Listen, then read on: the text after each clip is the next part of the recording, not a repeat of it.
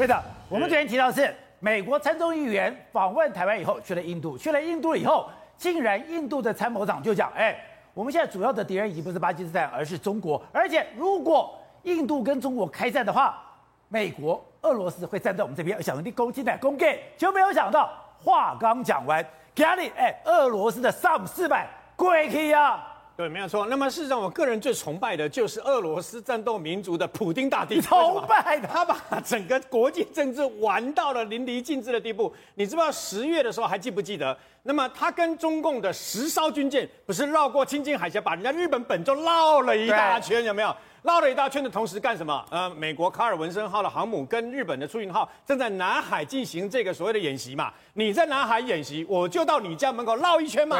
十艘军舰哦。那么中俄十艘军舰绕，我跟呃我普丁大帝跟你中国的关系有多好？才讲完而已。马上交货，交货，S 四百交给印度，S 四百交给印度，跟各位报告啊，S 四百交给印度了以后，你知道印度要把它放在什么地方？放哪里？印度要把它放在，那么就在跟中国接壤的边界，所以现在会发生一个很好笑的一个问题啊，什么问题啊？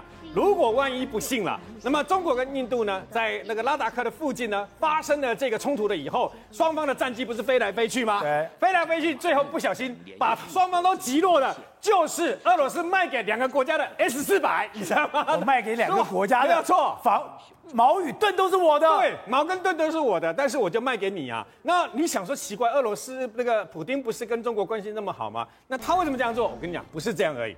他卖给这个印度五套的这个 S 四百之外呢，不是现在交货而已。他下个月普丁还亲自到印度去，还要去 亲自去印度。他每次跟那个等于说印度总理啊莫迪两个人见面的时候，两个人已经紧紧的抱在一起。他跟习近平也没抱那么紧啊，你知道吗？他为什么抱那么紧？你要知道哦，俄罗斯对全世界那么军售的第一大国就是印度嘛。是哦，所以那印度有六成都跟俄罗斯买。不是这样而已哦。如果你只买买了 S 四百就算了，然后呢，紧接而来呢，他还卖给印度什么？印度需要一个在高原所使用的那么高性能的步枪嘛。现在正跟俄罗斯这个在在这个开发当中啊，也就算了。那我问你，你知不知道印度最厉害的飞弹是什么飞弹？印印度最厉害的是布拉莫斯飞弹，已经三次那么发射了以后，直接把几百公里外的这个船舰的目标给它击毁嘛。